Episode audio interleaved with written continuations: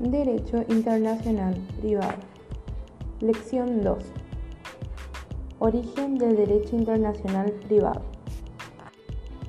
Antes del surgimiento del Derecho Internacional Privado, aparecieron sistemas jurídicos de la época de la antigüedad que no permitieron la aparición de esta disciplina.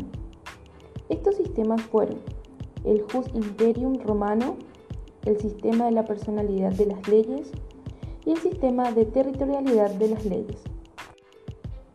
En la época del feudalismo, casi todas las leyes eran territoriales, por lo que no existían conflictos de leyes, dado que no hacía posibilidad de aplicar la ley extranjera. Al mismo tiempo, en el norte de Italia se desarrollaron las ciudades-estados, como Milán, Venecia, Florencia y Bolonia, que tenían sus propias leyes, denominadas estatutos, los cuales estaban basados en sus costumbres. Los estatutos dieron lugar a los glosadores y posglosadores. Los glosadores fueron los primeros juristas que iniciaron la doctrina sobre los conflictos de leyes.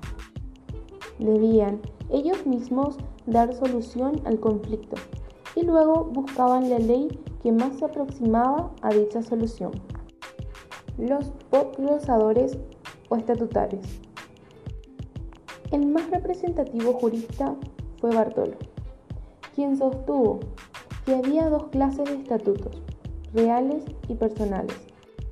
Los estatutos reales se referían a los bienes inmuebles que se aplicaban solamente dentro del territorio. Los estatutos personales se refieren a las personas o a los bienes muebles que se aplican de forma extraterritorial.